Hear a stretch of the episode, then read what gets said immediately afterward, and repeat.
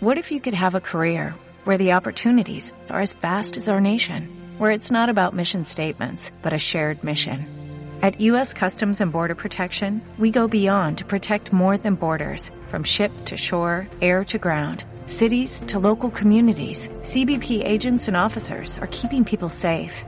Join U.S. Customs and Border Protection and go beyond for something far greater than yourself. Learn more at cbp.gov/careers. Bienvenidos una semana más a Cuatro Reviews y un Funeral, el podcast donde hablamos de cine, televisión, Netflix y mm, la mayoría de las veces cosas que se nos pasan por la cabeza y no tienen sentido ninguno.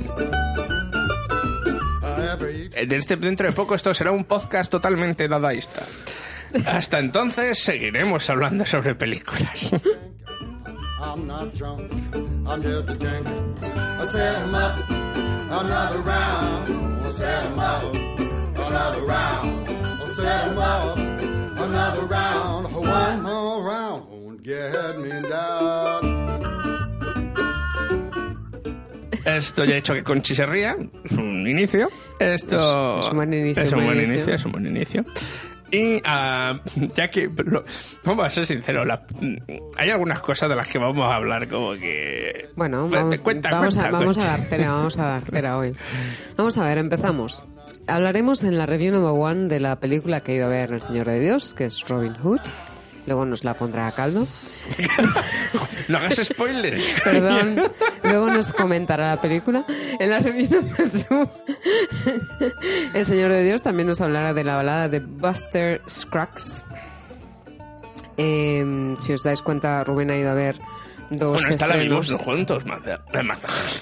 La balada de Buster Cracks. Bueno, esta es la de, La de los- la de los hermanos Que Cohen. la han estrenado esta la- semana. La, en- estrenaron en el. Bueno, la dieron en y el como yo iba a ver otra peli y no pude, pues dije, voy a poner esta. Pero bueno, hablaremos de ella. Además pero es que está generando mucho, como casi todas las películas de los Cohen, está generando luego muchas hablamos divisiones. porque tú tienes un punto de vista y yo tengo otro. Yo tengo un punto de vista correcto, y tú tienes otro. Yo tengo otro que no es correcto, pero es mi punto de vista. Seguimos con el guion. Las noticias y otros rumores, donde os hablaremos de las noticias y otros rumores. En la review number 3 os hablaré de Narcos México, que promete. Algo bueno. Sí, volví. En los estrenos semanales os hablaremos de las películas que verán la luz tanto en Reino Unido como en España la semana que viene, para pasar después al funeral. Padres e hijos. De tal palo no siempre es tal astilla. Ya para acabar con la review clásica. eh, no hagas spoilers, Rubén. Luego, luego, luego le damos cera porque esto promete. Bueno, es la película Vamos. clásica y en vez de De recomendarla, verdad, Conchi va a ¿eh? sacar la. No, no, no, no, o sea, ha sido una película, bueno, South Pacific. Luego, luego os hablamos de ella porque, Pacífico Show. madre mía, ¿A qué fuma, Kiko? total, además de todo, tabaco, mm, roja, Bueno. de todo. Continuemos, por favor. Bueno, pues empezamos, segundos. empezamos, empezamos por la review number one. Rubén nos hablará de Robin Hood. I can fire two arrows a second. Yeah, you could fire two arrows a second. You think you're faster? Shoot me.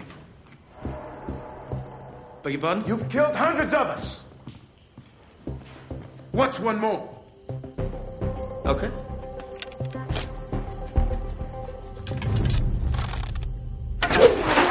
Please. I said shoot me. Too slow. Fast as you can. Again. Come on, English.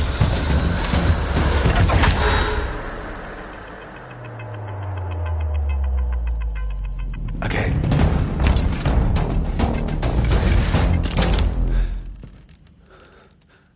Too slow. Pues esta 39 adaptación de la historia de Robin Hood eh, quizás sea, o sea, la más rocambolesca de todas.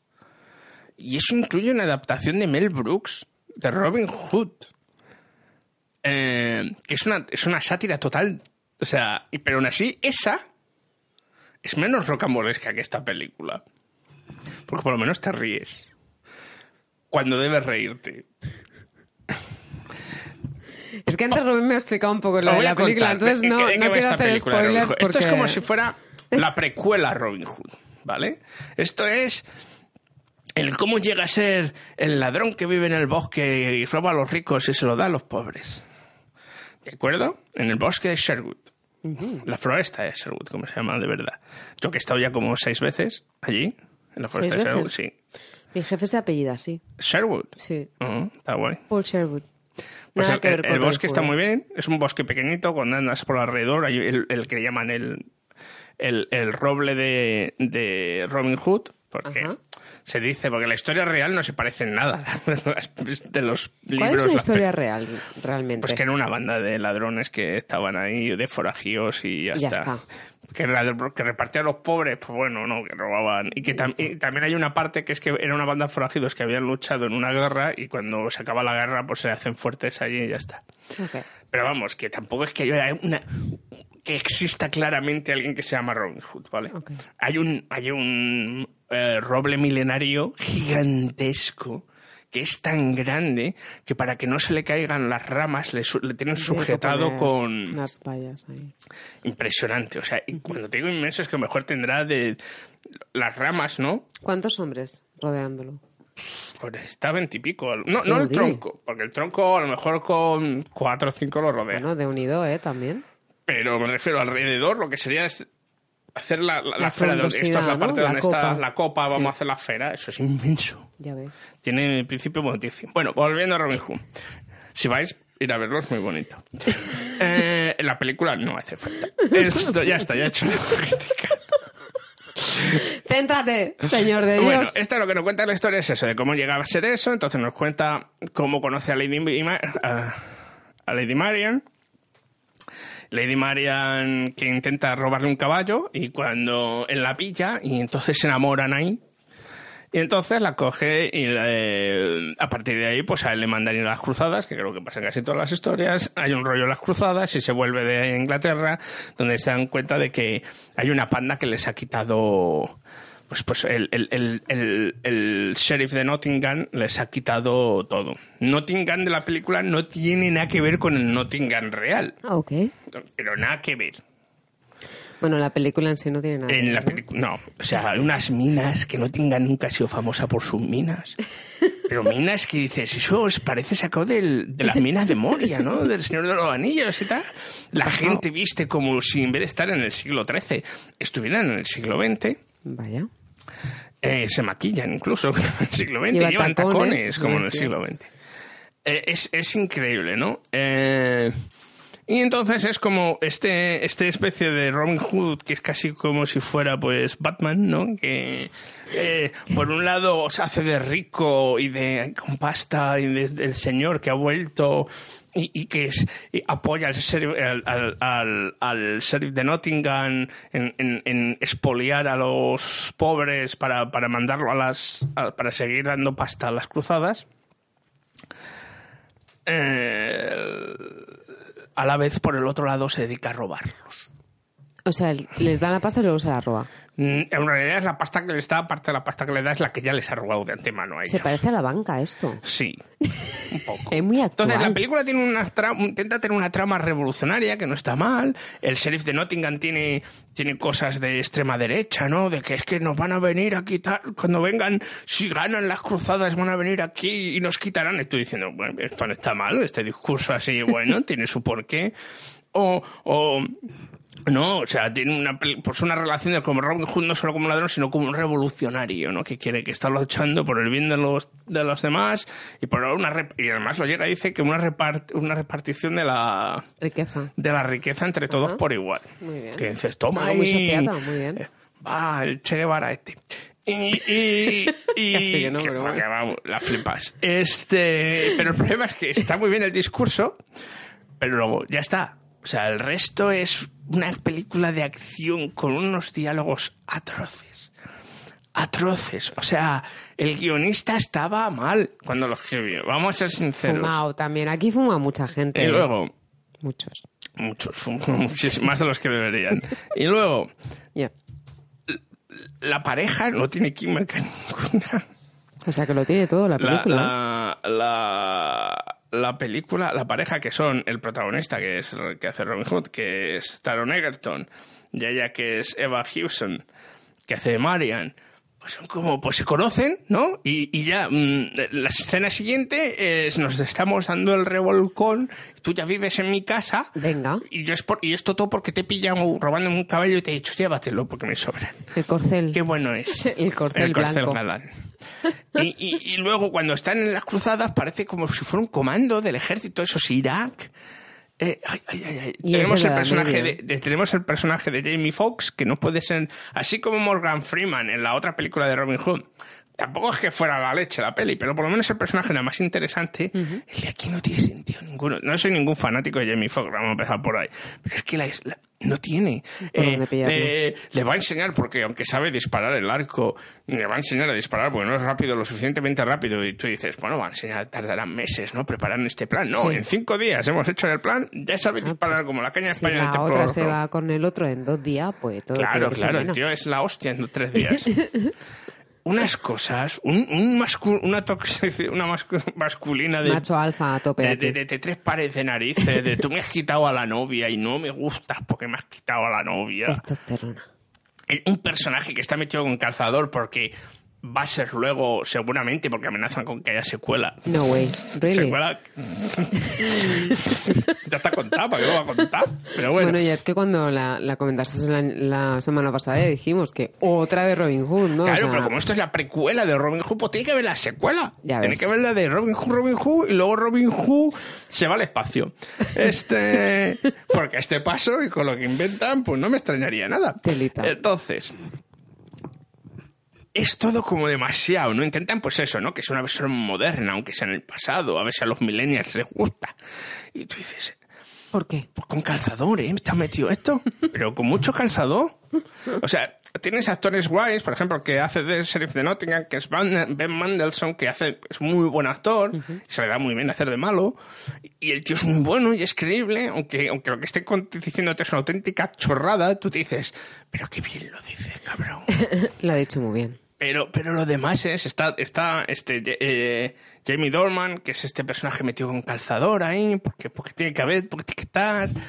Eh, unas cosas, unas cosas. ¿Esto es Inglaterra o un mundo fan? Porque perfectamente esto puede ser el mundo de Yuppie, Sí. en vez de un mundo medio medieval, medio futurista, medio steampunk. Y ya está. O sea, y luego con un estilo de- que yo no soy muy fanático, además, muy Guy Ritchie, ¿no? Muy de saltos Uy, no, rápidos, güey. cámara rápida, mm, explicaciones, eh, de repente cámara lenta, voces en off, pam, pam, pam. Claro, lo buscan hacer moderno, claro. Que no lo entiende, Rubén. Pero, pero peor que Guy Ritchie, ¿no? Y es como, madre. Qué dolor. Porque Guy Ritchie, por lo menos, los diálogos son mejores, los one-liners, estos que se tiran. Pero aquí no hay eso, aquí hay dolor. Aburri... las, escenas de violencia y tal son espectaculares, son entretenidas, pero ya empiezan a ser repetitivas. Y mira que bien lanzan las, las flechas. Muy bien, salta muy bien.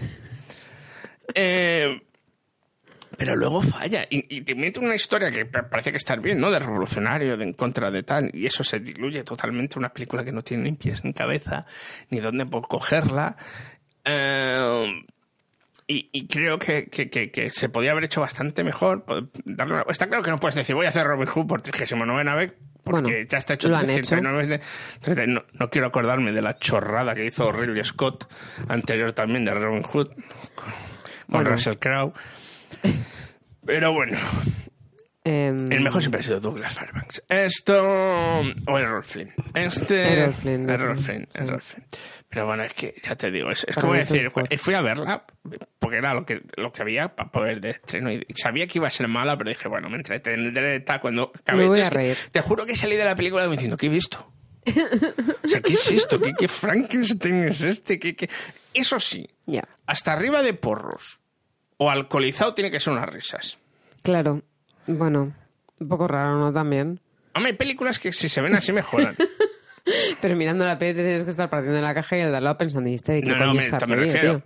Esto es un grupo de amigos Ya, todos ya, emporrados, ya, pues sí, si no, Sí, no. porque si no tú solo ahí en medio... "Oh, no, no, no". Yo algunas veces me hacía como diciendo, ¿qué es esto? Porque algunas veces sí que tiene algún punto gracioso y tal, pero claro, luego hay uno que dice, esto no es gracioso, me estoy riendo.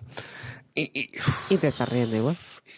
eh, eh, pega acelerones, de repente cosas que tienen que ir más ¿Cuánto lento, las, la las comprime. ¿Cuánto dura? Do- no llega a las dos horas. Bueno, ni tan mal tampoco. Eh, No, menos- Mm. no, no, no se hace larga de que digas. Lo que pasa es que como hay momentos que dices, esto no tiene sentido, pues... ¿Qué ha pasado? O, o, pues eso, ¿no? Tonterías, pero, pero fallos gordos, ¿no? De...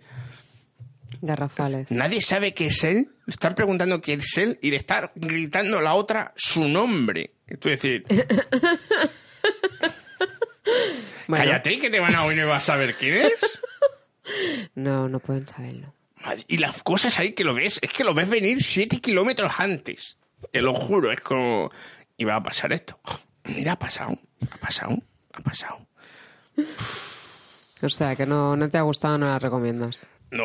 A, a no ser que sea con un montón de Sí, porros. en Netflix, cuando esté en Netflix, Ah. emporraos la y ya hostia. está, claro. Ya. Bueno, para reírse un rato. Claro, Tampoco está claro. mal, ¿no? bueno, pues ahí Una queda. caña. Una caña de España. No te puedo Esto, pasamos a la siguiente.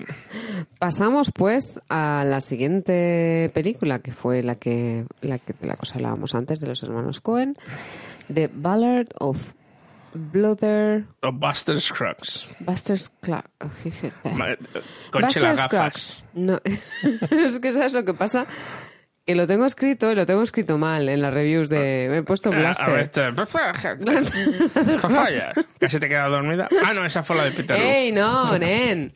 Y tampoco me dormí. Bueno, la bala... Que de verdad, ¿eh? Qué malo que es. Nah. El bisabuelo no duerme, reposa. No ronco. La balada de Buster Scruggs. Well, this is well timed. You gentlemen mind if I take his spot? if you play his hand.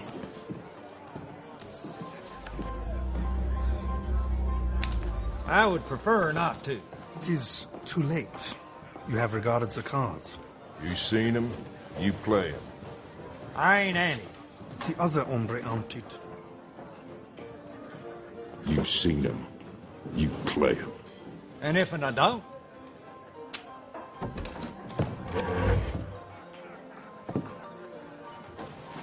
You play them cards, fancy Dan. Can't no one compel another man to engage in recreation. Certainly not a son of a gun as ill-humored as yourself. And as for names, my horse is Dan. I'm Buster. Buster Scruggs. Buster Scruggs. He'll run from Riata Pass. And this pistol.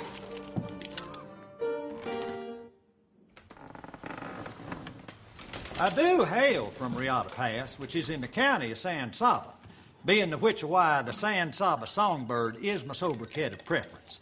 But right now, I'd appreciate it if you'd deposit your weapon in the receptacle by the swinging doors, which concealing of it on your person in the first place was a violation of the rules of this establishment and an offense against local norms. Esta película que nosotros vimos en el Festival de Cine de Londres, bueno, película, colección de cortos sobre el oeste. Se ha Correcto. estrenado en Netflix esta semana porque está hecha por Netflix, lo que pasa que para que para que pudiera ir a, ciertos concursos o pueda ir a los Oscars y tal, ha tenido que pasar por, por cines. Eh, pues nos cuenta eso, seis, son seis historias. Pues lo estaba mirando ahora. Yo tengo apuntadas eh, Son un, dos, tres, no, ocho historias no son. Sí, mira, está la del pistolero blanco. La del La pistolero primera. del inicio, la siguiente que es La la, del James de- Franco que está robando. Sí, es Luego el- tienes la del el- la de la, la de la que van en las, las carruajes, la, la, Vale, la de las caravanas. la de la caravana. Luego tienes la de que busca el, El buscador de oro. Luego tienes la de Liam Neeson, El, el entertainer que viaja. sí, y la última que es la de la caravana, la de cuando van en el carruaje al final todos. Eh, y luego la del viaje en carroza con tres viajeros. Esta es la que tú Sí, dices. y ya no hay más, esa es la última. Sí, y... Ah, no, espera. Sí, es verdad, pues tienes razón. Son seis. Son seis, bueno. Pero me parece que no son... Pero porque habían, bastantes más, ¿eh? No, no, son seis, son seis. ¿Seguro? Sí. Porque a mí me suenan más. Sí, he estado hablando con ella, con mi padre sobre, sobre, Sobre ella, la película. sobre la película, Pues son seis. Pero para son muy comparar notas, diferentes. para Son comparar- muy- son muy diferentes. muy, muy A ver, distintas, A, mí me ha gustado mucho. Hay historias que son mejores, hay historias que son peores. No os esperéis, esto no es una película uniforme, bueno, es una película, son No. varias historias. Son varias películas Es juntas. más, lo que siempre he dicho es que te puedes ver una, dejar de verla y verte la siguiente historia si quieres el otro día. En realidad esto iba a empezar siendo una, una serie, porque está basado en historias que llevan reescribiendo yo sobre el oeste durante los últimos 25 años. Tendría más sentido si fuera una serie. Yo creo que realmente. tendría una serie. Entonces lo que han hecho es una serie que no sea, que no, te- que no, no, no una serie de, una serie de cortos, me refiero. Porque Sí. en realidad no tiene una línea argumental. Entonces, ¿qué pasa? Que la primera es la más, es la más graciosa, Es muy graciosa. es la más violenta, seguramente, o de las más violentas. De las más violentas, Pero violencia de reírse, ¿no? De slapstick. Muy y es la más, es la más ligera, Sí. con mucho. Y a partir de ahí va bajando. Bueno, son los tiempos son muy diferentes. Los Son tiempos muy- emocionales muy cambian mucho. Las tienes, las tienes que están muy bien, las tienes que a mí me parece que están, las mejores para mí son la primera, que, que está muy bien Sí. hecha, la de la, la de la caravana, La de la caravana es brutal. pero es que es brutal, es que te, van brutal. subiendo, te van subiendo, te Esa van subiendo, qué bonito, que está bien, que Y los ya, personajes están muy bien, Sí. y de repente, Zasca. zasca. Sí. Y te quedas como, ¿lo Sí, qué? O sea, sí. eso es lo que hacen ellos. Primero Sí. juegan con tus expectativas. Pero lo hacen mejor porque hay algunos directores que son. Porque Lars von Trier, por ejemplo. No, no, Lars este es von Trier mae- te hubiera- es no te hubiera hecho la Es primera. un hijo puta. No, no, no. Ellos, en pero en realidad sentido, no, te hacen, no te hacen nada que no sea lógico, además, ¿eh? No, y lo hacen Y diferente. lo hacen, y además no es, no es desagradable, además. No, No, es- no, nunca es desagradable. No, pero sí que. Sí, no. Nunca se ve la, no llega a ser una violencia desagradable. No. Pero las mejores son esa, la del viejo buscando. El buscador de oro es buenísimo. La de que Stone Watts. Es muy buena. Es, es el, el- es el actor de Stone Watts, el, el- el cantante hipercaracterizado de mayor. la que, la que me dio mucha penita. La del, la de Liam Neeson. Entertainment. Esa es durilla. Uy, Esa, para mí me parece que se, se hace un poco repetitiva. Podría haber sido un poco más corta.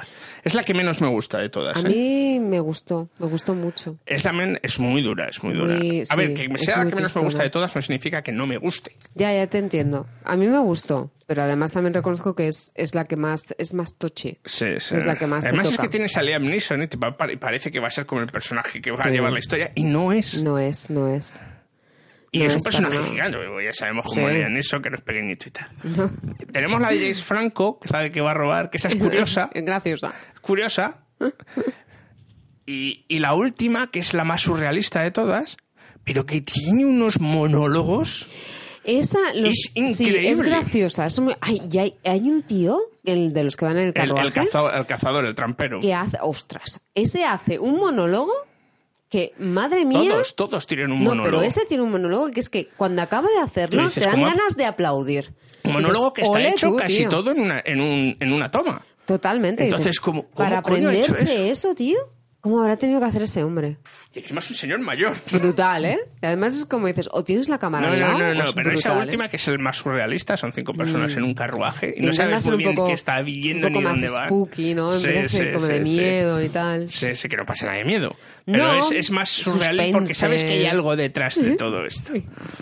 Y está muy bien, ¿eh? Es- Los actores son cinco actores en un carruaje y es increíble que, que dices, buenos. sin contarte nada, claro, es un poco de Poe, es un poco Sí, Poe, el la historia, pero dentro del, del oeste. Sin contarte nada, cada, cada actor tiene un monólogo en el que cuenta su, su vida y su percepción de la vida, porque el que hace un monólogo también que te cagas es el que es un jugador de cartas. Bueno, ese también es muy bueno.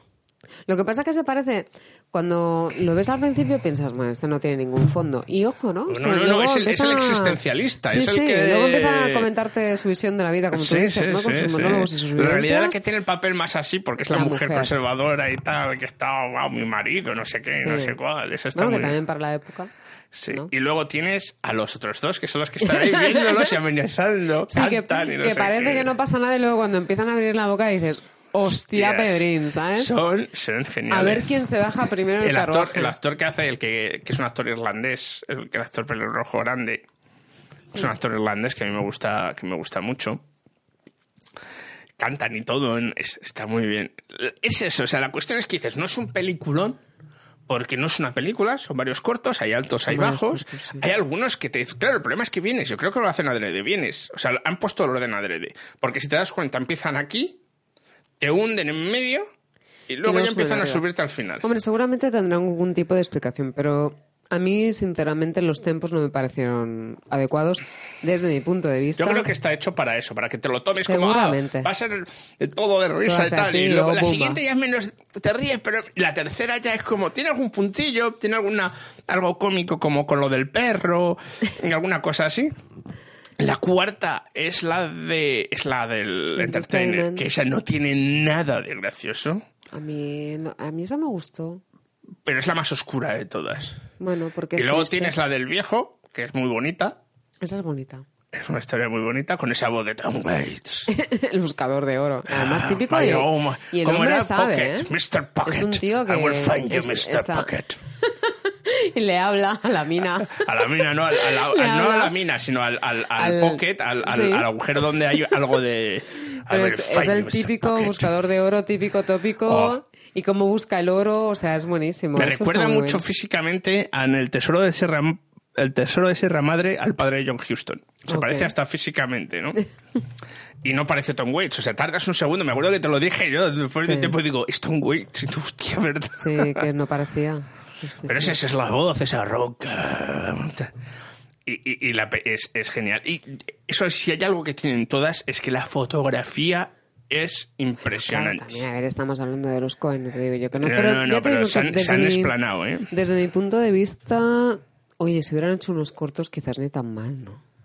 Es que son unos cortos. Ya, pero no juntos, Rubén. Me imagino que eso es un rollo de Netflix al final. Seguramente, no lo sé, pero. O yo a lo mejor tenían pensado hacer más, pero al final solo se han quedado en seis y en vez de sacarlos como seis cortos en Netflix, lo que han hecho es Seguramente. ponerles todos juntos. Seguramente, a ver. Que por separado muy bien, pero todas juntas, a mí, Y, es- la y otra verdad. cosa que decir que los actores que salen, todos lo burlan. Sí, todos son muy buenos, pero a ver, es que es lógico también. Ellos, ellos tienen dónde elegir y saben dónde buscar. No me está claro, la gente no suele. Vienen los hermanos Cohen y dicen, ¿te quieres trabajar en mi película? Y te dicen, No. "Nah, nah". Claro. O sea, a ver, ahí ya te, Además, pones, te eh, pones las pilas lo y bueno, lo que haga falta, Es que quitando el primer actor, que sí que ha trabajado varias veces con ellos, Mm, que hace los demás son Scruggs, nuevos. los demás no son actores que hayan trabajado con ellos. No, pero bueno, hay directores que tienen esa. esa No, no, me refiero, pero los Cohen suelen ser gente que vuelve a usar oportunidades ciertos actores que fetiches, son fetiches, como sí. Joe Sí, Turturro, Fargo, como eh, La, ¿Cómo se llama la actriz de Fargo? eh, Frances McDormand, es que está casada, esta mujer de uno. Bueno, pero a ver, Me refiero, estar claro, casado tiene y a no- Frances McDormand que trabaja la mitad de las pelis, tienes o hace pequeños pa- pe- papeles, Papeles pequeños, luego los hace de protagonista, pero siempre tienen a los actores algún actor fetiche dentro, ¿no? Bueno, normal. John Goodman es otro de los actores fetiche que ha trabajado en Que sí, que sí, que pueden tener actores fetiches, pero pero, este, dentro de quitando eso... el primero, todos los demás son Pero si veis la trayectoria de las películas que han hecho los hermanos Cohen, la mayoría de los actores son bastante buenos. sí. Bastante, Sí. o sea- único problema que tengo yo con las películas de son dos películas de los Cohen, Dos. dos. La de The Lady Killers, Ok, no la que es la primera que hicieron para un estudio, es un remake de una película inglesa que el protagonista era Peter Sellers Ok, y aquí es Tom Hanks. ok. Bueno. Porque no te gusta, Rubén. A ti no te gusta Tom no, no, Hanks. la- la- la- la- la- es, te lo aseguro. O sea, tú ves la versión inglesa, tú ves la versión americana, la, dieron, tiene nada que ver. Y la dieron payecera. Y luego hizo otra con Catherine Zeta-Jones, Esta es la otra que no te Amor gusta. Cruel, o algo así, o algo así se la llama. otra que no te gusta. La tolero más que la de los Lady Killers. Vale. Y, es, y es graciosa, ¿vale? Sobre todo el rollo del George sale George Clooney, que hace de un abogado. George que es- Clooney es otros actores y la otra es la fetiches de- Catherine Zeta-Jones. Ah, vale. Ok. Y, y es una historia de amor pero de- y de desamor, pero una comedia romántica sadi- sádica, diría yo. Madre mía. Sadik. Pero, pero no está, no es, no es, no es el nivel de ellos. No es un muerte entre las flores. No es, no es la de Hail Caesar. Claro. O la de, O Brother. O la de O Brother, o, O del Gran Lebowski. joder, es que, Es que hay cada una- claro, es que hay cada una que o son- o, o Born After Reading, o, o- Sí, hay, hay cada una que son, son buenísimas, o- pero es lo que te digo, dentro de lo que es la dinámica de los hermanos Cohen, que también es complicado seguir el mismo nivel, yo considero que podrían haberlo hecho, que quizás este Yo formato creo no que es es, lo que ha podido hacer es algo que querían hacer ellos. Ellos Bueno. son amantes del oeste, han hecho está. algunas películas, algunas de las muy bien. Películas del oeste que se han hecho, la de True Grit, que fue un remake de una película de John Wayne, es, es mucho mejor la nueva que la que hizo John Wayne. Eh, y creo que era algo de que querían hacerlo y era su oportunidad. Y que Es si te gusta bien, te gusta, y si no, no. y como son cortos, te pueden gustar unos y no te pueden gustar Otros. Sí, pero aún así, pasa- claro, así hay mucha gente que no le Por gusta. eso te digo que el formato quizás no es el adecuado. Yo creo que no es una cuestión de... Tampoco un- es muy difícil o sea, hacer un- una película de varios cortos, ¿me entiendes? Por eso, es- para eso se hagan Pero, cortos, pero si no, hay- no hay otra, películas. si no tienes otra opción, al final haces lo que te quedas. Lo que te quiero decir es que ha sido muy polémica, no es polémica, sino que hay mucha gente que le suele pasar mucho a los Cohen, ¿eh? no sé si lo sabes, hay mucha gente que no pilla las películas de los hermanos Cohen. Vale. Hay mucha gente, no entiendo por qué, pero siempre, ¿no? No tanto los críticos, los críticos suelen ser buenos, Mm. algunas veces menos, otras veces más, pero no suelen pillar las la gente no las pilla. Creo que es ese punto fantástico, ¿no? Y que o- y, es, y que y que, eh, que han visto a lo mejor el Gran Lebowski que les ha encantado, pero cuando ven otras cosas que son un poco más serias o un poco más surrealistas o fantásticas, ya no les entra... ya les rechina más. No les va falta. Es- yo- y además, los, los como pasaba, quizás el, el, el, el de, de- de esto es en, en Hail Caesar, ¿no? Esa, Sí. esa película que o sabes de cine o no te enteras del 50% de los chistes. claro, claro, claro. Entonces, creo que, que no son quizás los... quizás ahora, antes un poco más, pero creo que ahora no son...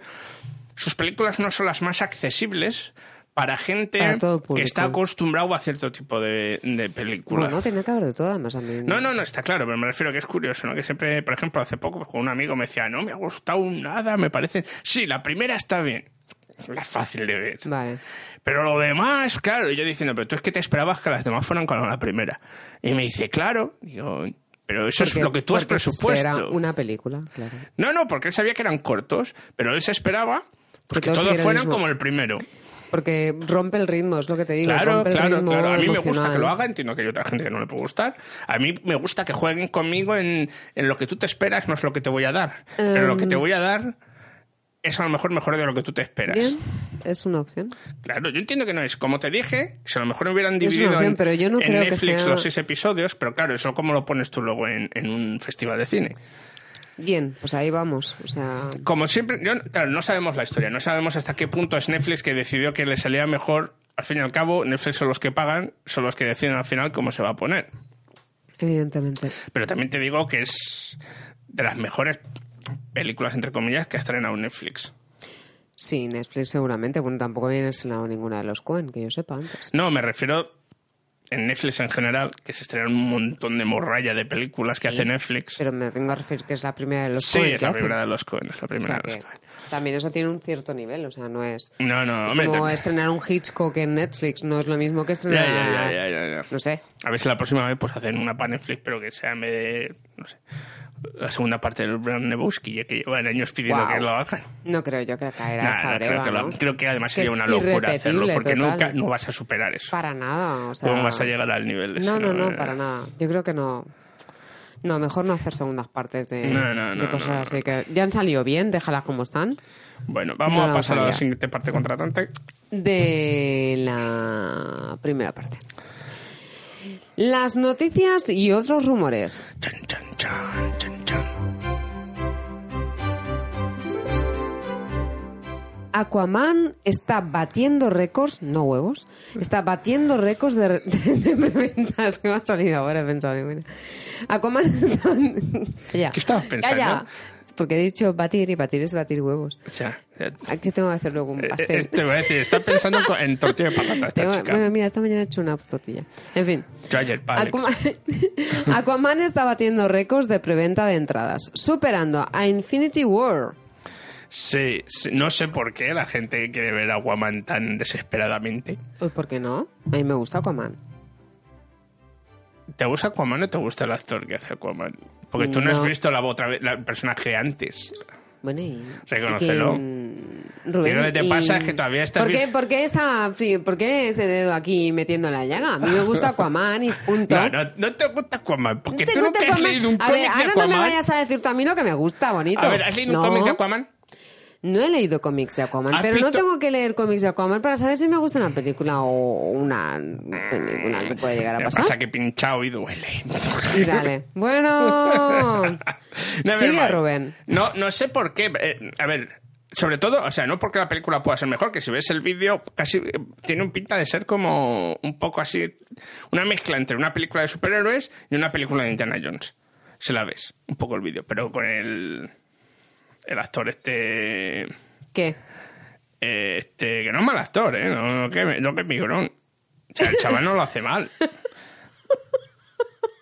Eh, Bueno, a ver, féminas que estáis escuchando el programa o personajes a los que les puede gustar. de, de- Perdón, es, es Jason Momoa, no. es el actor. Personajes a los que les puede gustar eh, este actor por varias y diversas razones. Mm, estáis conmigo, es que no es, no es la única razón No, no, por, las eh. que, por la que tú te vas a meter en una sala para ver Palmito. El tío, el tío, Perdona. a ver, el tío es gracioso tan- sabiendo sus limitaciones, ¿me entiendes? El tío hace de sí mismo un poco, ¿no? Porque él ya ha hecho este personaje antes en, en Justice League. La película fue el truño, pero luego cada- pero ciertos personajes a nivel individual A estaba nivel- bien. El de Aquaman estaba bien, el de. Flash estaba bien. Sí, lo comentamos además. ¿Vale? Entonces, él hace de sí mismo, no, está- no, no, no le voy a decir, no, no, no, lo va a hacer muy bien. Mañana va a hacer un drama en no sé dónde. No, no llega, seguramente. Pero el tío es cómico, en plan pasota, así, en plan ja, ja, ja, ja, ja, ja, que le pega un poco, además, al nuevo personaje de Aquaman en, en DC. Eh, está bien, sí, sí, sí, sí. Este. Pero no, no, me sorprende porque como ha tenido tan mala recepción las, las películas de DC quitando Wonder Woman, me sorprende esto. Cuidado, son preventas. Bueno. No significa que luego el día de que que salga a la venta ya Bueno, pues no seas pájaro de mala venda- se vendan tal. También te digo, no tiene mucha competición el, el- el fin de semana que se estrena. Lo que quieras. Solo tiene El hecho competición que la está nueva. batiendo huevos y récords de entrada.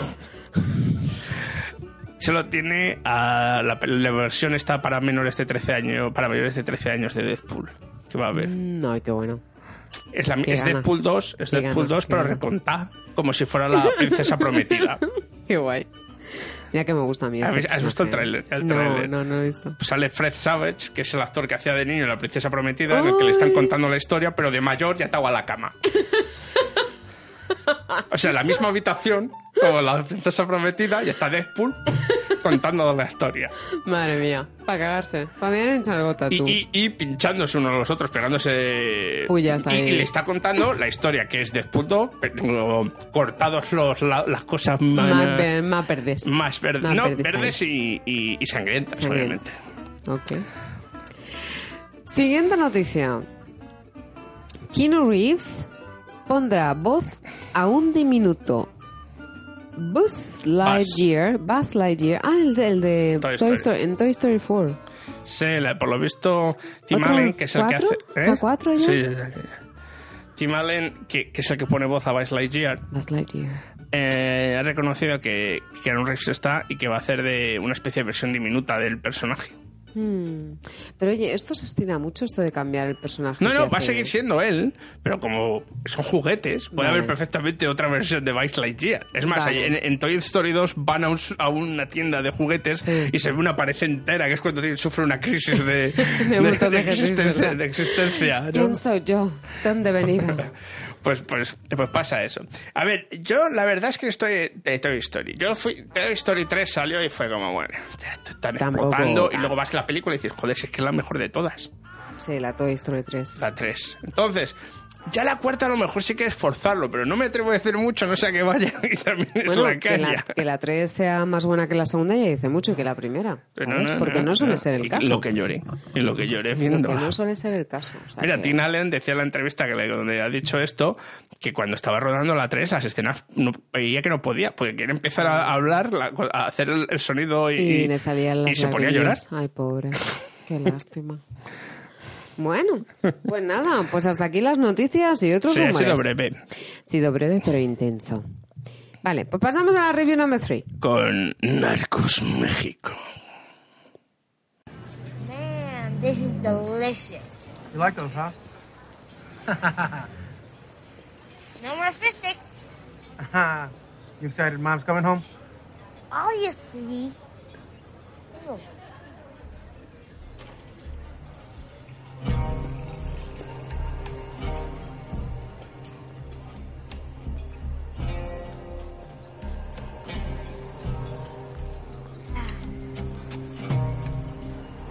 Wait right there.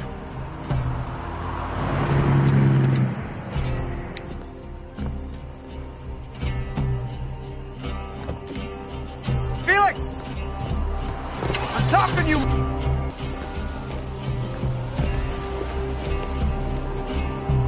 Pues esta es una serie que se ha estrenado en este año 2018 que consta de momento de una temporada con 10 capítulos Sí. que nos cuenta, es una de Netflix, como no, y que nos cuenta la historia de los cárteres de eh, México. Aparentemente la historia real.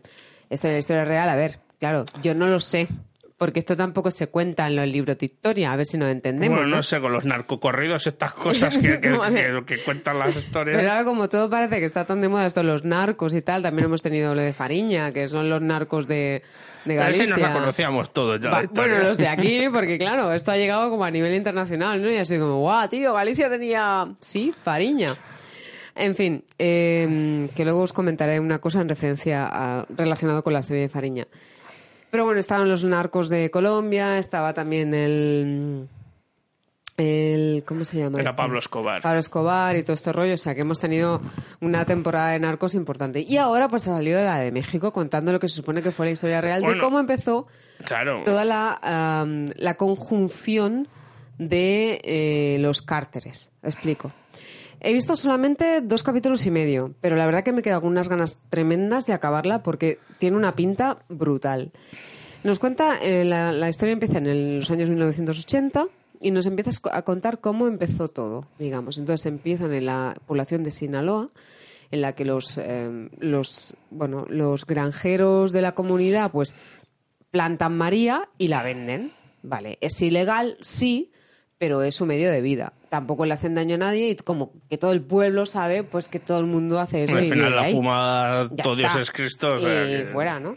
Pero ¿qué pasa? Pues que cada dos por tres viene la poli, cada dos por tres les joden las plantaciones o les joden lo que es la, la mercancía, les entran a las casas, les hacen de todo. Y entonces hay un personaje que es miembro de una de, de las cuadrillas, digamos, y que le dice al patrón, ¿no? Le dice, mire patrón, ¿por qué no hacemos una cosa? ¿Por qué no nos vamos a otro sitio? En vez de estar aquí, en Sinaloa, que está tan cerca de Estados Unidos, nos vamos a Guadalajara, que es más México, México, y ahí sabemos cómo movernos, sabemos cómo, cómo hacer la historia, ¿no?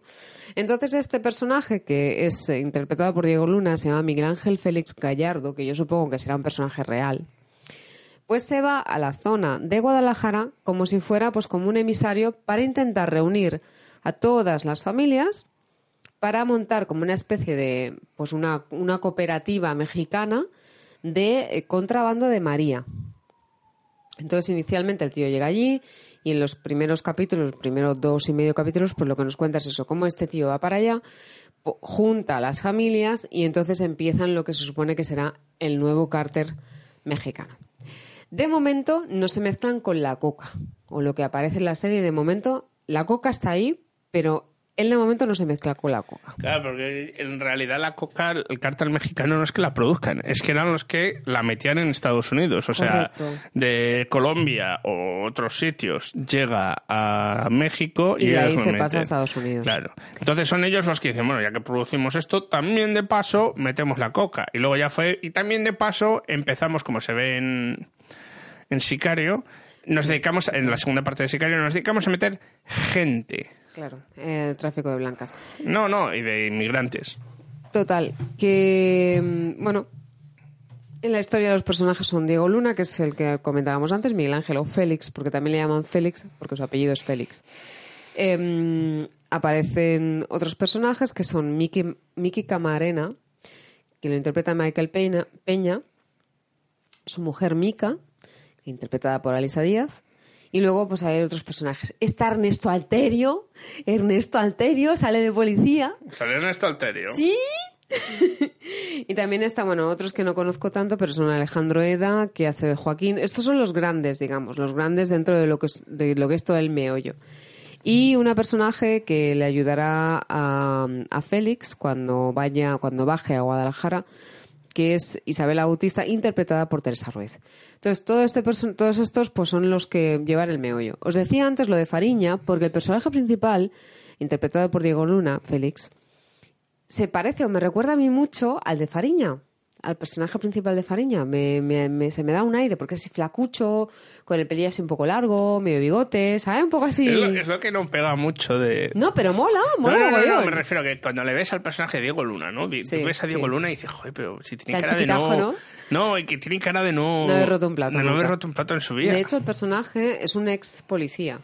O sea, es un ex, ex policía. Entonces, luego, pues, dentro del pueblo llega un momento en el que se harta de que los policías de enviados por Estados Unidos les acaben jodiendo todo. Y dice, oye, mira, ¿por qué no nos vamos a Guadalajara y Sí, montamos ahí Lo algo? que está trabajando últimamente este chico, ¿eh? Está, Está pegando muy fuerte bien. en La verdad es que lo hace bastante bien. Hace No, no, a mí me gusta bien. mucho. Le llevo viendo pues desde tu, ma- y tu mamá también, cuando conocí a él y a Gael García Bernal. Imagínate. ¿Sabes que tienen una productora juntos ellos dos? ¿A los dos? Sí. Bueno, son los dos mexicanos. Sí, hecho. claro, claro. No, son bastante buenos, ya te digo. Y no está muy bien, o sea, es muy recomendable, tiene muy buena pinta. eh, ya, como ya os he dicho antes, solo he, visto, solo he visto dos capítulos y medio, pero con ganas de más y de acabar los diez, que tampoco son tantos, y deseando que haya una segunda temporada. Seguro, como tenga el éxito que ha tenido la otra, que me da a mí que lo va a tener, mira, en pues... Rotten Tomatoes, que lo comentaba antes contigo, tiene un 95%. O sea, Sí, sí, sí, sí. Mejor yo creo que la de Narcos, normal. Bueno, es que a ver, al principio yo cuando vi el título dije, ah, Eh, tío, por otra cierto, ¿cómo Narcos". hablan? ¿En inglés? O... En inglés y mexicano, lo mezclan un poco. Ah, vale, porque el problema de la de Narcos es que era todo en, En- todo en inglés. No, esta no, esta lo mezclan. O sea, evidentemente, por ejemplo, pues si van al pueblo, son todos mexicanos y hablan entre ellos, pues evidentemente hablan en mexicano, Bueno, ¿sabes? eso evidentemente alguna vez... Bueno, eh, pero me vengo a referir que en este caso la lógica... En el mundo de Hollywood todo el mundo muy políglota y habla inglés. en, en este caso la lógica... De hecho, Diego Luna, o sea, Félix, creo que al principio no habla inglés. Porque hay algunos algunos momentos en los que Yo he visto el, el- el- un, un par de trailers y tal que sale Michael Peña, Sí. que él está hablando con su hijo en inglés. Pero me da a Bueno, mí que eso es más adelante. Porque Miki Camarena, que es el que hace de... Este hace como de policía, ¿vale? Y es el que les, les, les fastidia las operaciones, digamos. Y entonces este sí que habla en inglés, además habla en inglés con su mujer, y me parece que ellos vienen de Estados Unidos, si no recuerdo mal. O Ah, sea que vale, tiene vale. sentido que hablen en inglés. Pero es un federal ahora o algo así. Bueno, está metido en todo este rollo y quiere perseguirlos. Entonces empieza en la población original, que es Sinaloa, Sí. pero lo que pasa es que como ya no están, se piran, pues al principio pierde la confianza de sus eh, superiores. Y entonces está como una especie de mm, lucha por conseguir mm, luchar contra los malos, Sí, ¿no? sí. Entonces, Además es curioso porque estoy acostumbrado a ver en películas cómicas a este chico. no, no, este y hace está de... en plan dramático total. Pero además tiene una relación rara con su mujer, porque su mujer parece que es como la que le incita, ¿no? En cierta manera, que siga ahí por ese camino sí, de sí, sí. empecinado de buscar a los malos. Bueno, pasamos ya a los estrenos mensuales, digo semanales. Mensuales, tío. Ya no sé Tampoco- lo que digo, ¿dónde estoy? ¿Dónde ¿Quién soy? estoy? ¿De dónde vengo? Estrenos del Reino Unido. Ralph Breaks the Internet. Sí, Ralph Breaks the Internet. Esto... Eh, Ralph Breaks the Internet es una es la segunda parte de eh, Break It Ralph, de la película donde veíamos a este malo de videojuego con mucho parecido a Donkey Kong, eh, que de aquí no quiere ser más malo porque está hasta la nariz de ser malo, es normal. Te pone una etiqueta toda la vida así. Y ahora han hecho una segunda parte donde ella y Penelope, que es la, la niña que conoce en otro videojuego, se van al mundo exterior del Internet.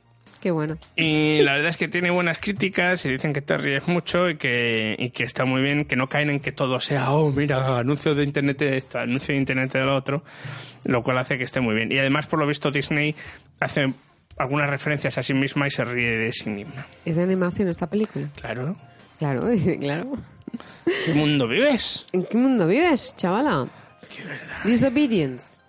Disobedience. Em, esta película protagonizada por Rachel Weisz es una en, un, en una comunidad ortodoxa judía británica eh, una mujer eh, que se ha ido de la comunidad vuelve y empieza a mantener una relación lésbica con otra de la comunidad lo que ello eh, genera dentro de ese patriarcado brutal que es Esta a lo mejor la voy a ver yo. a lo mejor la vas a ver tú mira que te gusta de sufrir ¿Has visto?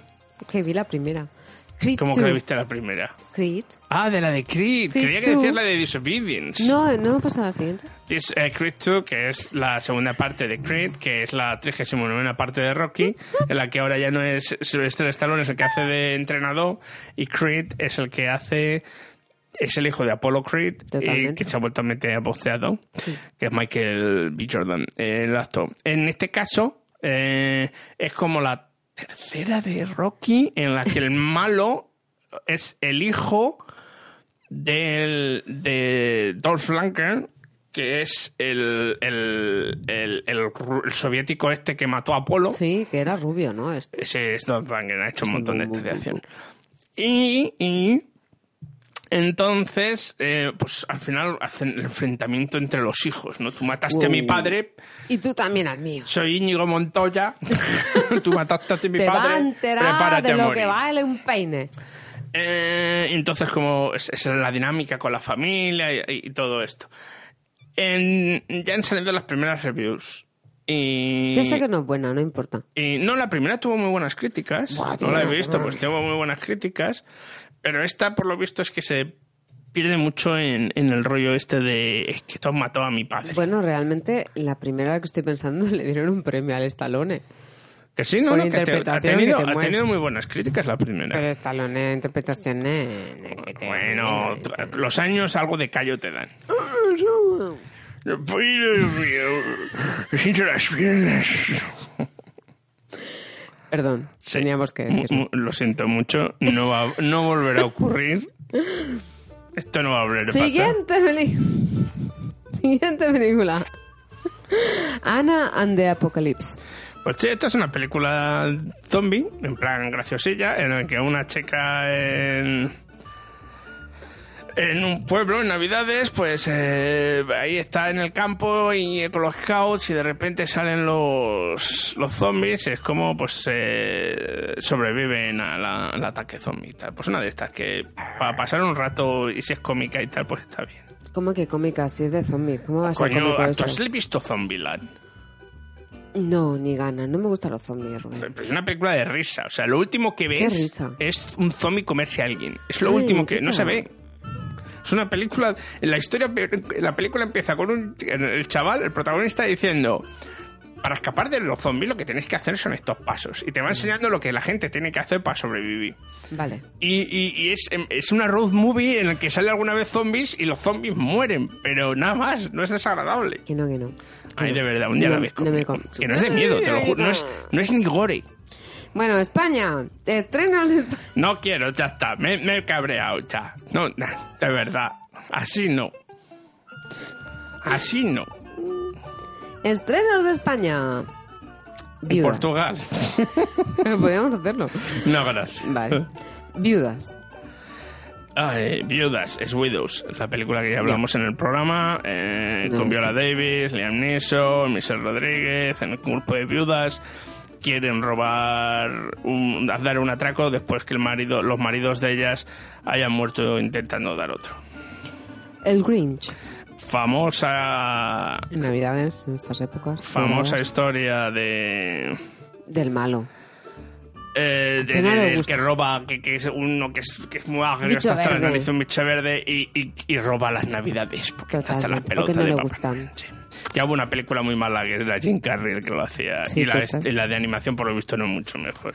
Durante la tormenta. Bueno, pues según esto, durante la tormenta es una misteriosa interferencia entre dos tiempos provoca que Vera, una madre felizmente casada, salve la vida de un chico que vivió en su casa 25 años antes. Pero las consecuencias de su buena acción provocan una reacción en cadena que hace que se despierte en una nueva realidad donde su hija nunca ha nacido. O sea, una especie de ciencia ficción de What If, Ok. de cambiar el tiempo, anda que no se han hecho estas en Estados Unidos. Bueno, El amor menos pensado. ¿Qué esta título más raro? es Argentina. Ok. Es de Rodrigo Pulpeiro. Es el Rodrigo, director. evidentemente, Y el argentino. actor es Ricardo Darín y Mercedes Morán. Ricardo Darín. Sí. Esta hay que verla. Eh, es una pareja que llevan casados 25 años, pero entra en una crisis existencial que, que les hace que se acaben separando. Eh, Al principio la vida de solteros parece fascinante y excitante, pero pronto se, to- se tomará, se, se convierte en algo aburrido y, Y y no. para él se convierte en todo un tormento. Que no puede ya. Sí, No puedo. sí. Me voy sea, a comprar tabaco. Y ahora vuelvo. se fue a por el tabaco y... Hace 35 hace años. que 35 se años. tabaco, Y todavía no he encontrado el estanco el tío. Ni el estanco, ni el cambio, ni los mixtos, ni nada. Madre mía. Fatal. Se ha perdido todo. Imagínate que vuelve a los 35 años y el tabaco es que Yo no estaba todo la cerrado. Me tuve que Tú puedes entrar lo que tú me quieras. tuve que ir a la Mongolia. Que sí, que sí, aquí no entra. Venga. En fin, eh, vistos ya los estrenos de la semana Sí, que viene, vamos a pasar al funeral. vamos a pasar al funeral.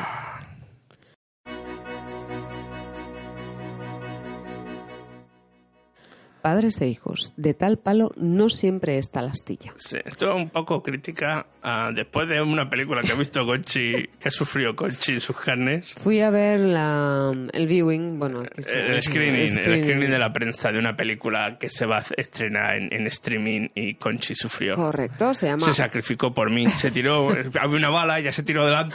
Bueno, te dan una botellita de... O sea, te dan una copita de vino antes, tendrá que también ayuda. Ayuda, ayuda. Ayuda. Hostia, sin copa de vino eso tiene que estar. Es que soy, lo siento, yo no bebo. Uf, uf, uf. No lo pensé, me dijo la chica, ¿quieres beber algo? Y tenía, había tenido un día malo en el trabajo. Digo, pues mira, sí, una Pues copita sí, de vino. pues no sí, dame la nada. botella ya. Porque me, la entro, llevo puesta. me entro, me siento así escondidas, aquello bu, y luego ya una hora y media Ya después. me quedo pues, dormida a mitad de la peli y ya está. Madre mía. No vamos a hacer la crítica de la peli. No. Pero trabaja el hijo de Mel Gibson Correcto. en la película. Milo, Milo Gibson. Que si el padre es malo, el hijo es para pagarlo. Bueno, a ver, pues el padre puede ser lo que tú quieras, pero tengo que reconocer que tiene carisma. Claro, tú ves a Milo. Hombre, hombre, y un poco de racismo. Sí, sí, sí, sí, sí, pero historias aparte. Es un tío que en su época pegó, pegó muy fuerte, Claro, fue un claro. boom, ¿no? Como, claro, como claro, podría... con arma letal y todo Claro, con la edad que puede tener su hijo ahora, pues en su momento pegó fuerte. Sí, claro, sí, ves sí. al hijo en pantalla, ¿Y es palo? ¿Palo, palote, palo es?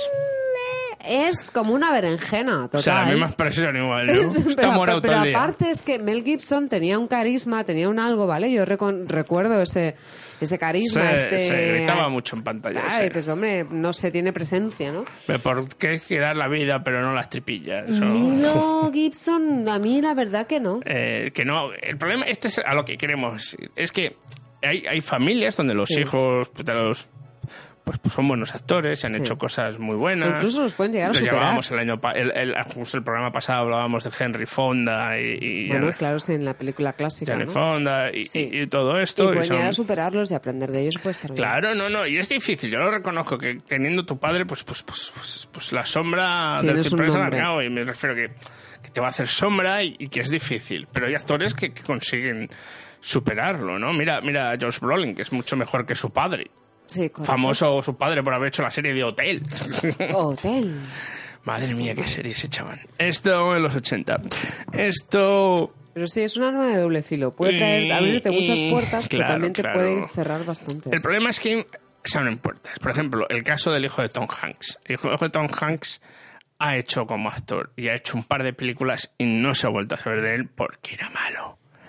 Malo. Por lo mismo que dices tú, yo no soy un fanático de Tom Hanks, pero por lo menos cuando hacía las comedias, pues te reías mucho con ellas. Sí, Y cuando sí. todavía hace algún papel cómico, pues te ríes. Sí. Pero cuando le controlas mucho, como en Carretera a la Perdición. Pero el hijo se nota que es estoy aquí porque tú eres mi padre y me puedes conseguir los contactos y como mi nombre va a aparecer en ese, pues ya es un reclamo para que la película venda. Correcto. Y es vender- precisamente porque el tío este estaba en esta película. A ver, es que si ves lo que ha hecho antes, dices, bueno, perdona, bonito. Claro. Pero esta peli te la han hecho eso- a ti a medida y es que encima... Porque sí que es cierto que hay hijos de actores que quieren ser actores y se han preparado para ser actores. Sí. Y hay hijos de actores que como mi padre es actor, pues me tienes que dar una... Pero lo que hablábamos también de la Dakota Johnson. Correcto. Ya han pasado 20 años, yo ya no sé qué hacer con mi vida. Que no además hacer nada, Dakota pues Johnson poniéndose... Si no te dicen es la hija de Melanie Griffith y tal, pues tú dices, pues no me entero. Pues nada. Y con mejor o mejor o, me- o peor suerte escogiendo papeles, pero la mujer, por la chica se lo ocurre. Sí, la verdad es Y no es mala actriz. No, No es mala actriz. no lo es. Pero luego tienes estos, ¿no? Los Tom Hanks, los hijos de Tom Hanks, de los que son Sí. Que es un, es un poco... Ese es mi padre es, y además suelen fallar. O sea, no suelen, raro que se queden ahí, ¿no? no Es un actor, porque normalmente son actores lo que estamos hablando. O sea, de- mm, Los directores es distinto. Claro, es hay no casos, pero los directores es distinto, ¿no? Tienes, por ejemplo, en España tienes un caso, ¿Cuál? Eh. José Antonio Bardén. Bueno, claro, Javier y- No, Javier es su primo. Su hijo, Miguel Bardén, también es director. es director de Ah, cine. Y es un buen director de cine. Bueno, la familia Bardem en general está toda Pero en. España es como yo creo que viene de la es distinto porque viene esas grandes familias vienen de la familia de, cómicos que eran distintos Sí. donde toda la familia Sí. aprendía como Sí. los Gutiérrez Cava y todos estos aprendían el oficio en Hombre, la porque no, carretera porque no tenían pasta, entonces Por- tenían que tirar de todo lo que había. de hambre, claro. Lo que había a mano era la familia. Entonces tú te pones Claro, a hacer esto y lo claro, otro. claro. Bueno, Javier Bardem, de hecho, no estudió para interpretación. Él estudió para Bellas Artes. Claro. Pero para pagarse la pasta, le salió un y su hermano papelillo. tampoco estudió para interpretación y, y ese boxeador y ese escritor y no sé qué Y luego salió aquello que decían, no te vayas, o sea, quiero más. Normal. No, no, Normal. y, y- pero es distinto, ¿no? Es distinto. No, no, no, no, no funciona como en Estados Unidos el Star System, ¿no? No, además es que, por ejemplo, Además, en, en España se sigue pasando mucho hambre, aunque sea famoso. totalmente. O sea, no es aquello que te vas a hacer de oro. O sea, sí, Bardem pues ha hecho tal porque se ha ido es que es fuera, muy bueno. O algunos otros. La, la mayoría viven... Pero Bardem igualmente, bueno, cuando él empezó, claro, es que la manera de preparar sus papeles, es, es un actor, es un actor. Viven y tampoco era tan bueno al principio, Bardem. Al principio no, lo que pasa que Porque en tenía... jamón, jamón, hostias. Bueno, a mí es es que Entre- Bardem me gusta mucho. Es eh, que entre Bardem y la Penélope era madre... No, claro, porque jugaba ese papel. ¿Quién? O huevos de oro, la que hizo con Viga también con Viga a ver, porque eran los papeles para los que No, lo pero- contrataban. Pero es cuando juega ya a cambiar. Era macho man. Cuando juega a cambiar, cuando empieza a hacer la película de Días Contados, la que hace de drogadicto, cuando Es empieza a hacer en El. Detective y la Muerte, Gonzalo Suárez. Pero sabes que, o sea, la manera de prepararse los papeles de Bardem es, es muy peculiar. O sea, el tío lo que hace es meter en el personaje, pero intrínseco. La manera de. Ya, ya, como hizo Mar Adentro. Bueno, y con, con precisamente la que has contado antes de Días Contados, el tío se fue a los barrios bajos de Barcelona y cuando la peña se apartaba, él ya sabía que estaba preparado para hacer el papel. Porque de John daba Carra, asco, tío. ¿eh? De Carra No, no, claro, es que el problema que tuvo es que cogió los, los papeles de Vigas Luna, que era hacer de macho ibérico, Claro, literalmente. Pero porque era el papel que... Es como, y ahora no hace de macho ibérico. Ya ves cuando hizo la de con los hermanos Cohen, la de No Eh, es país para. No es país para viejos. Madre mía, que daba, te ponía los pelos como escarpias. brutal. Bueno, luego también actuó alguna con lo de... mm, Ay, la del Piratas del Caribe. Que su mujer había trabajado en la anterior. Bueno, es que... lo Yo que creo que será porque era amigo por la pasta. Yo estoy seguro que es por la pasta. Yo no puedo. Pero luego tiene, sin embargo, una de las mejores películas que se han hecho en el cine español, que es Los lunes al sol. Los lunes al sol, buenísima. Además tiene ahí Javier Cerca... No, ¿cómo se llama? No, eh, Luis Tosar. Luis Tosar. Luis Tosar Que son como los dos, es como- Esa película es brutal, de los estibadores, ¿no? Bueno, del paro, más bien, pues tantos en Sí, paro. pero es de, es de la parte de Asturias, ¿no? De los No, de Galicia, de los astilleros. Astilleros, perdón. Los- Los, en astilleros. Galicia, en Que lo estaban cerrando o algo así. Sí, ¿no? claro, cuando lo cerraban, aquella famosa de la, la escena de la hormiga y la cigarra que le están leyendo el libro, el cuento, esa escena es que es brutal. Hija de puta, la hormiga. Esto no es así. ¿Quién ha escrito esto? En fin, nos hemos ido un poco por los cerros de Úbeda. Es que no, pero- gusta- somos muy de Bardem. Sé que hay mucha gente que no le A mí me gusta, mola pero mogollón. somos muy de A mí Bardem. me mola mucho, Hay mucho. una película que se llama, que no es Mucho. muy allá, que es de Línea Rutu. Línea Rutu, que es de las más flojas de él, que se llama ¿Cuál? Beautiful, que es en Barcelona. Beautiful es buenísima. A mí la película no me gusta. Su Esa es interpretación, buenísima, La tío. interpretación está muy bien de él, pero mm, se pierde un poco esa peli. Esa peli es buenísima. Bien. A mí me encantó. Ya. Aparte, ¿Quién el, el guion... to- ¿Eh? ¿Quién tiene razón? no, está bien, pero no me, me parece de Iñárritu de las más flojas. Vale. Ah, No, eh, es que, no, no es mala, no es que digas es un película, es un truño y tal. Él está increíble. Él está increíble. Es Y su pasada. hermano, que es este actor catalán, que nunca me acuerdo. ¿Su hermano en la vida real o No, en su la- hermano en la película, que es el... ¿El Javier Moya? No. ¿Jordi Moya? No, no, no, no es Jordi Moya, no. Es el... Catalán, dices. Sí. Espérate. El que hizo hace poco de Paesa, el actor este que hizo hace poco de Paesa. A ver, te digo ahora su No nombre. el Eh, Beautiful. Es, es para mí de los mejores actores catalanes que hay. Espera, Eh, Javier... Eduard Fernández. Vale. Eduard sí, Fernández. Vale, sí, sí. Esta también hizo una muy buena, que es la de La Ciudad. Sí. Buenísima. Esa es esa buenísima. Esa es, sí, Bueno. sí, esa es muy buena. Y a mí me encanta este hombre cuando hace de serio. Me encanta. Pero hace muy bueno. También, Hace hace, hace papeles cómicos sí, muy sí, bien, ¿eh? pero, pero que me gusta cuando Ya, hace de ya, serio ya, porque llena. ¿Sabes? Gente que tiene Yo le conocí una película que se llamaba Los Lobos de Washington. La película no es muy genial, pero el tío lo aborda. Es que son muy buenos. ¿eh? Bueno, en Bueno, fin. vamos, nos hemos perdido. Vamos, vamos. Y vamos a ese peliculón que escogió Bueno, Conchi hoy. No lo he escogido yo. Bueno, cayó- lo he escogido hoy. Vamos a, Conchi, se van a acabar las, esto de las peticiones, ¿eh? cayó en mis manos. Vamos a dejarlo así. Aquello de, ¿cómo que no has visto esta película? Tienes que verla porque tú haces reviews, tú hablas de cine y esto es un clásico. esto es una novedad. Vamos Esto a criticar a caer de un burro una película Pero de a caer clásica. de un burro. es una película clásica inglesa, perdón, Eh, americana, americana, americana. pero es un clásico de los musicales. El nombre de la película es South Pacific. We got sunlight on the sand, we got moonlight on the sea, we got mangoes and bananas we can pick right off a tree. We got volleyball and ping pong and a lot of dandy games. What ain't we got? We ain't got dames. We get packages from home, we get movies, we get shows, We get speeches from our skipper and advice from Tokyo Rose. we get letters doused with perfume, we get dizzy from the smell. What don't we get? You know damn well. We got nothing to put on a clean white suit for. What we need is what there ain't no substitute for. There is nothing like a day, nothing in the world. There is nothing you can name that is anything like a day. Es una película que se rodó en el año 1938. 38. Eh, 1900, espera. 38 no, 48, espera. Te ¿Eh? digo ahora.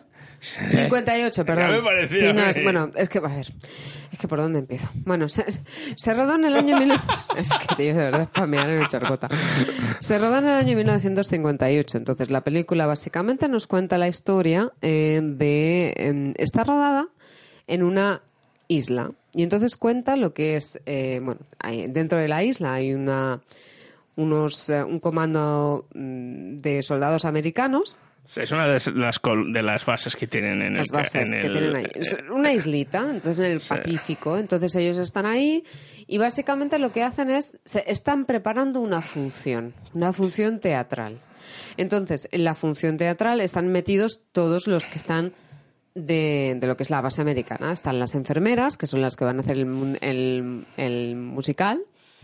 Y están también eh, los, bueno, algunos de los, de los eh, soldados que les ayudarán a hacer lo que es la interpretación. En toda esta vorágine, pues entonces tenemos em, los soldados americanos están esperando allí. Eh, cuando empieza la película, pues vemos imágenes como... A ver, ¿os acordáis de esa película de Marlon Brando que estaba con el sombrerito de... con el sombrerito de marinero? Que es muy típica esta. ¿Cuál? La de... La de Marlon Brando, La que es que en. Japón. No, es una que es, es un referente total. Es una peli muy gay, ¿vale? O sea, tú la- ya la he arreglado. Ni que ahora no es camarero homófobo. Es que no, que va para nada. Para nada. Pero es que la empiezas a ver y claro, yo mis comentarios, os imagináis, era como, ah, tío, qué gay, ala, ja, ja, ja, ja". Porque claro, es un musical. Musical, a ver, de la época, 1958, en una islita. Típicos tópicos, lo que queráis y más. O sea, los que queráis y El más. marinerito. Marinerito con los gorritos todos blanquitos. Manga- mangas cortas. La- ¿Sabes a qué me recuerda? A, a Hail Caesar, que hay una escena, si te acuerdas, que Channing Tatum está haciendo una película que es un musical. Sí, vale. Pues puede ser que esté basado en esto, ¿eh? Porque yo no la conocía, pero de verdad que era brutal. Además, claro, yo... Sí, sí, yo sí, sí. Imagen que salía, imagen que comentaba y me reía porque decía, ¿esto qué coño es, no? O sea, ¿esto dónde ha salido? Y claro, yo me di cuenta en aquel momento que quizás la, la- la persona con la que yo lo comentaba, que, que es un inglés, claro, quizás no había caído, pero luego, claro, claro, caí en la cuenta. Tú imagínate a alguien que tú estás viendo Marisol y se lo intentas explicar a alguien que no ha nacido se está en eso, ¿no? la caja. Claro. eh, Bueno, yo me vale, parto la caja Es la- gracioso, pero llegas a entender un poco de dónde viene todo O, esto, o ¿no? una de Joselito también. Imagínate, ¿no? Pero bueno, entonces aquí pues tenemos clichés, ¿vale? Clichés. Pues bueno, para, es que es uno detrás de otro. O sea, eh, las enfermeras, claro, evidentemente de blanco inmaculado nunca se manchan.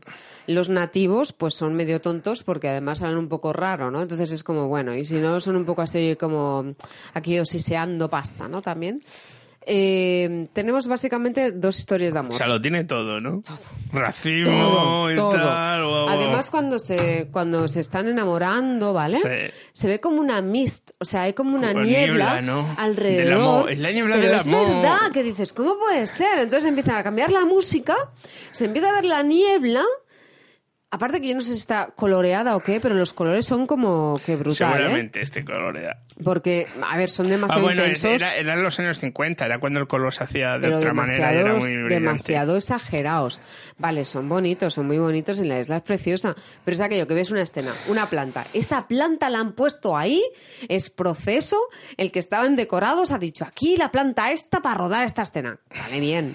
Eh, la Miss, ¿no? O sea, la niebla cuando están enamorados y la música que empieza a cambiar. Y de repente tienen las voces femeninas que son sopranos, pero absoluto. Y los hombres que son barítonos. No hay un No, tenor. no es soprano, es el- No. no, hay un tenor, no hay un tenor. No hay tenores, no. Es todo Son todos muy machos. Sí. Entonces hace una diferenciación Tenemos total. pelo en el pecho. Pero bueno, es brutal. Y luego, pues eso, cuando no tienes a la, a la a las enfermeras de turno eh, danzando por en medio de la de, de la playa, como si no hubiera mañana. Ah, por supuesto. A ver, hay dos, dos historias de amor. Una que es un poco más adulta, que es de esta, la personaje principal, que se, se enamora, que se llama Mitzi Gaynor, que se enamora... Sí, Mitzi Gaynor. No, no. Esta personaje principal se enamora, hay un romance ahí con Rosano Brazzi, que es un miembro también de una especie de... Es, un, es un italiano que se hace pasar Pero por no, francés. no, es que se supone que es francés. La película es francés, tiene dos hijos, entonces ellos tienen como un rollo Y así tiene una amoroso. confusión que no saben si son franceses o italianos. No, no hablan, no hijos, hablan ¿no? francés, evidentemente que no. Entonces, bueno. Y tiene dos niños que son seguramente los habrá tenido con una nativa porque los niños tienen rasgos así un poco más o- orientales, si quieres. Sí. Luego tenemos otra historia de amor que es la del lieutenant. Hay un, un lieutenant y Teniente. un teniente, perdón, y una nativa. Entonces el lieutenant es John Kerr Y y, la la, nativa- es Franz Nugent. O sea, de nativa a nativa, ¡buah! Se llama Franz Nugent. No, pero tiene rasgos así Sí, nativos sí, y los maquillajes hacen milagros. No, no, no, eso sí que está. Es, se- nota que es, eh, que es nativa, o sea, Ah, sus bueno, padres a lo Nguyen, mejor. sí, sí, puede ser, puede ser. Pero, eh, bueno, pues esto, la historia de amor de estos dos ya es surrealista total, porque una de las nativas lo engatusa a él para casarla con su hija. Y es algo tan, tan, tan soez que dices, ¿esto cómo puede pasar, tío? Eh, no sé, es, risa tras risa. O la, la chica esta, bueno, la primera historia de amor que os he explicado, por ejemplo, pues ellos van a tomarse el té. ¿Dónde van a tomarse el té? Pues evidentemente en la zona que ella tiene habilitada para tales ocasiones. Véase mesita de té, pero mesita de té, con tazas de té, ahí en medio de la jungla, ¿sabes? Que dices, Eh, por favor. Aborígenes, pero con maneras. Pero con maneras. La tía con la falda de tubo y los tacones. No. O sea, no. Cinturita avispa, ¿vale? O sea, es como de. ¡Ay! Yo con estos pelos, ¡ay, cómo tengo la casa! Perdóname. La, esta, esta, esta es unos Claro, zorros. es como, bueno, es que es un musical. Bueno, es un musical, pero a ver, hay niveles y niveles. A o sea, ver, que me eh, perdonen. Rocky Horror Movie es otra historia y también es otro Sí, nivel. No sé. My, My Fair Lady o cosas así. Eh, a ver, no sé. Pues tiene mucho éxito. En, aquí he estado en el. West End, la, la, la versión de teatro. Y, y tuvo Yo me he mucho reído éxito. Además, es uno de los. Yo me he es, es- es un musical de, de Rogers and Hammersmith, que son como los grandes Que sí, que creadores sí, de que sí, música. que sí, es como, un- Eran como los. El, como el Andrew Lloyd Webber de, de ahora, solo que, que estos eran malos Andrew Lloyd Webber también. Madre mía. Madre del amor hermoso. Eh, no sé, yo me he reído mucho ver- viéndola, la verdad. Eh, Creo que no es su resultado. No, ya, ya lo sé, pero yo me he reído un montón. Eh, ¿Qué más? Bueno, todo esto ambientado, es la precuela de una guerra que hay contra los japoneses. O sea, el enemigo de los americanos son los japoneses. O sea, la Segunda Guerra Mundial. Por eso te o digo, todo esto es antes de Pearl Pearl Harbor. Entonces están eh, como focalizados ¿no? en quién es el enemigo. El enemigo son El los enemigo japoneses. eh, Y Son todo eso, sin, sin, sin- no se dice nada, pero es bastante homoerótica, ¿no? Por lo visto. Y es todo muy dramático, ¿sabes? O O sea, muy hombre, dramático. oh, Dios, es como West Side Story, Pero aparte pero también- en vez de en vez de en, el, en el Bronx, Pero me hace mucha gracia porque, por ejemplo, yo qué sé, tú ves la de... eh, ay, adiós, juro que nunca volveré a pasar hambre. eh, lo que el viento Lo se que el llevó. viento se llevó. ¿Tú ves lo que Pero eso no es un musical, hombre. Bueno, pero tú ves es- esa película, ¿vale? Sí. Y la tía tiene un cierto, una cierta clase, un cierto algo, ¿no? Ves a esta, que empieza a pegar patadas, en plan americano, ahí soy tope de fortota, y dices, no lo pillo. Ahora resulta que va a ser súper femenina de la muerte y luego resulta que va a ser súper fortota. O sea, a ver, aquí estamos jugando, a mí me estás confundiendo, ¿sabes? Me estás confundiendo la sexualidad, joven. ¿Esto qué coño es? Estos palesbianos me parecen No, que me parece estupendo, ¿sabes? Pero es aquello que me parece muy gracioso, muy, pecu- muy peculiar. Yo me Era como mucho. se hacían y como te he dicho antes, a ver, estoy seguro que la mitad de los que hacían la película era gays es una forma de expresión que la, la que podían tener en aquella época. Oye, que yo, vamos, si yo no soy gay, pero si yo fuera gay, yo soy mujer, he visto a los tíos y está muy bien. O sea que imagínate, ¿no? Al que le Hombre, guste solo eso, que ahora bien. mismo esos señores o están muertos o, o van silla de Bueno, ya, ya lo sé, pero a ver, verlo pues no está mal, oye. No, no, me refiero a la historia, ¿no? Y cómo lo cuenta y cómo lo representa y no sé qué. La historia, a ver, lo que pasa que, mm, bueno, en cierta, Es cierta un forma... batiburrillo. Lo que me estás contando es un auténtico batiburrillo Es que encima intenta ser un totalmente- poco pro-guerra. Piensa que el, musical está escrito antes que la película. O sea, era un musical de Broadway antes de que estuviera de la película. Seguramente era una forma de decir, mira qué valientes nuestros soldaditos ahí en la guerra. Claro, esto luego lo cogió un director que a lo mejor un Tenía un grupo de gente que era un poco de la otra acera dijo, se va a cagar la perra. No, no, no, total, lo que pasa es que no se enteraron de lo que estaban haciendo, porque, vamos, yo viéndolo con un me parece muy decía, bien, ¿eh? Al fin y al cabo es como hacía Berlanga haciendo el Totalmente. verdugo. Voy- No, tengo que pasar la, la, la- Como no puedo hacer algo así, pues lo Tengo que hago... hacerlo eludiendo. Pasa que, claro, sé que la película no tiene... Porque el No musical no tiene por dónde cogerlo. No tiene pies y cabeza. Pero hay una frase que dice el de los dos líos amorosos, el de la pareja más madura, Sí. el del francés, que no es francés, que medio italiano, Sí.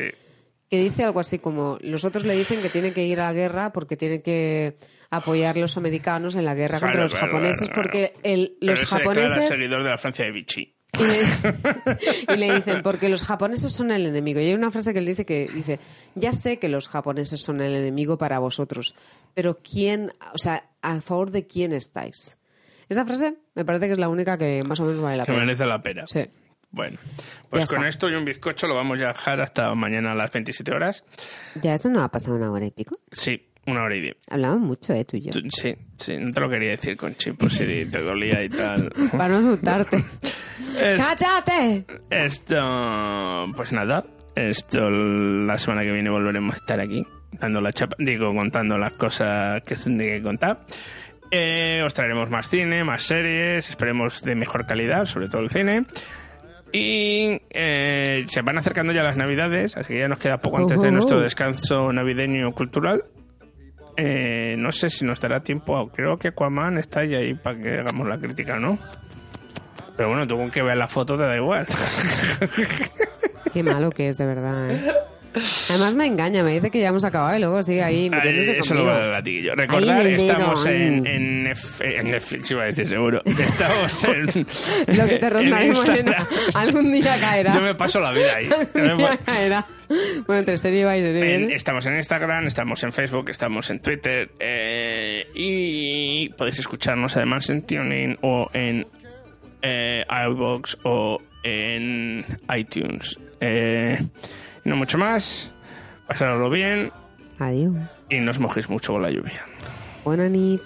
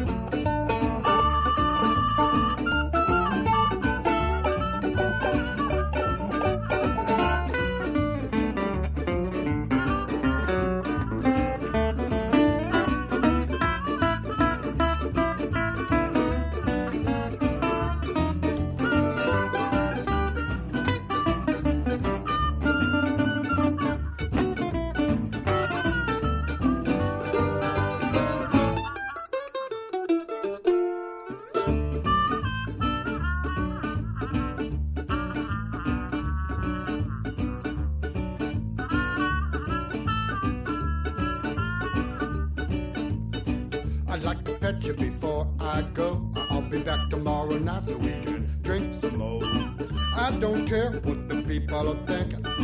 I'm not drunk, I'm just a drinking. I said more, another round. I said more, another round. I said more, another round. One more round, get me down.